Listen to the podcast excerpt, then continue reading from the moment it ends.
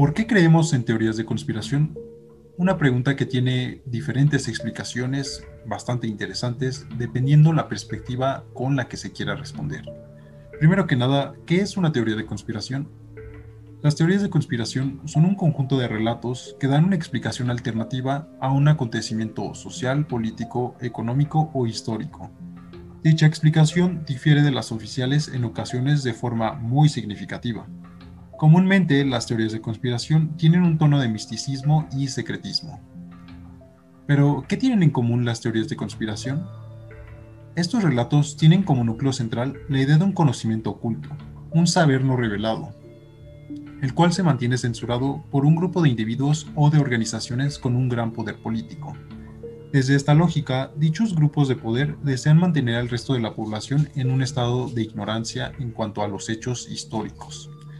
Esto con el fin de mantener el control de un cierto sector de la población y en ocasiones del mundo en general. Todo esto nos lleva a preguntarnos lo siguiente. ¿Las teorías de conspiración son confiables?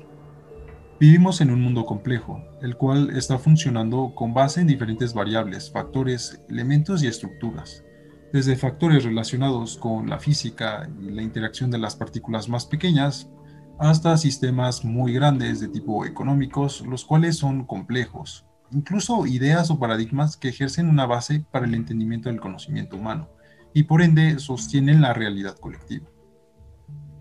Una teoría de conspiración puede explicar el mundo y su funcionamiento desde una idea general. El problema es que sus explicaciones tienden a excluir muchos factores y por ende reducen la complejidad del mundo.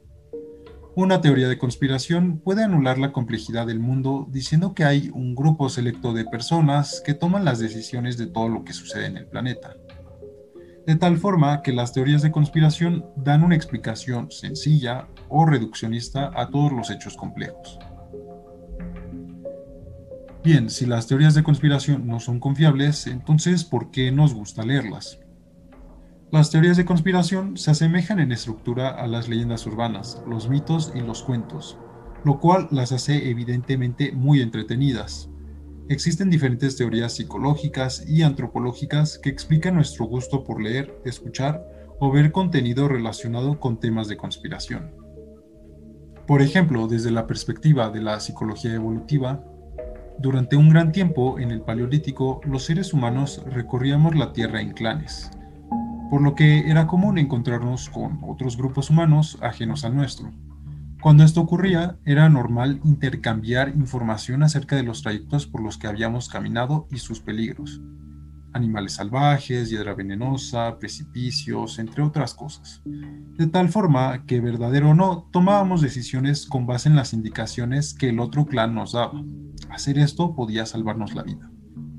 Es por ello que una parte de nuestro cerebro naturalmente tiene la inclinación a creer en supersticiones o mitos urbanos, ya que hacerlo puede evitarnos un peligro y salvarnos la vida. Desde la perspectiva del psicoanálisis, las teorías de conspiración contienen un componente persecutorio y hostil, en donde se desplazan emociones negativas hacia un individuo o grupo que es visto como un contrario. Desde la perspectiva psicoanalítica, el creador de una teoría de conspiración estaría desplazando y proyectando emociones, pensamientos y fantasías inaceptables de sí mismo en otros. De esta forma, dichas fantasías destructivas y hostiles son menos amenazantes y más tolerables en los enemigos supuestos que en uno mismo. El historiador norteamericano Richard Hofstadter, en su obra El estilo paranoico en la política americana, utilizó el psicoanálisis como modelo para explicar la ideología radical que tenían algunas sectas políticas y religiosas en América durante el siglo XX.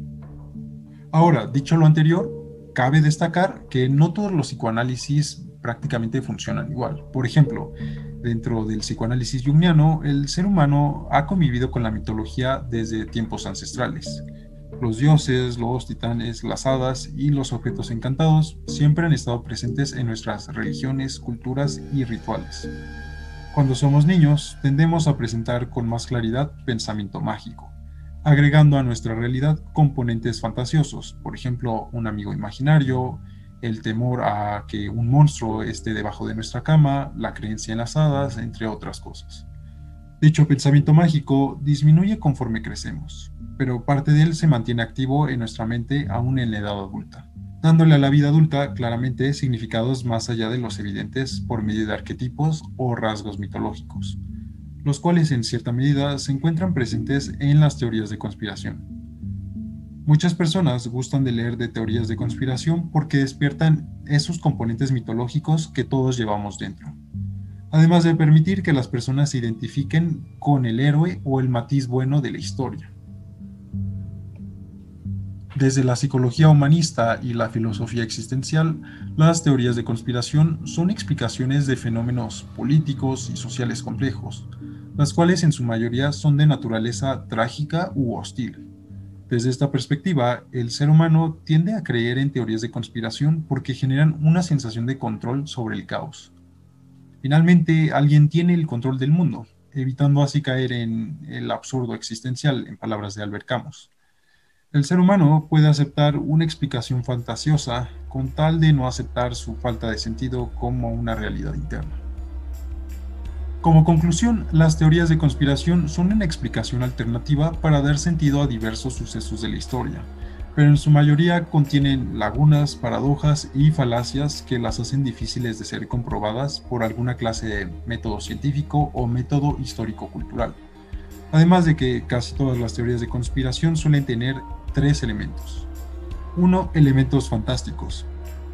Casi todas las teorías de conspiración contienen alguna clase de ser sobrenatural o individuos con un poder desmesuradamente elevado.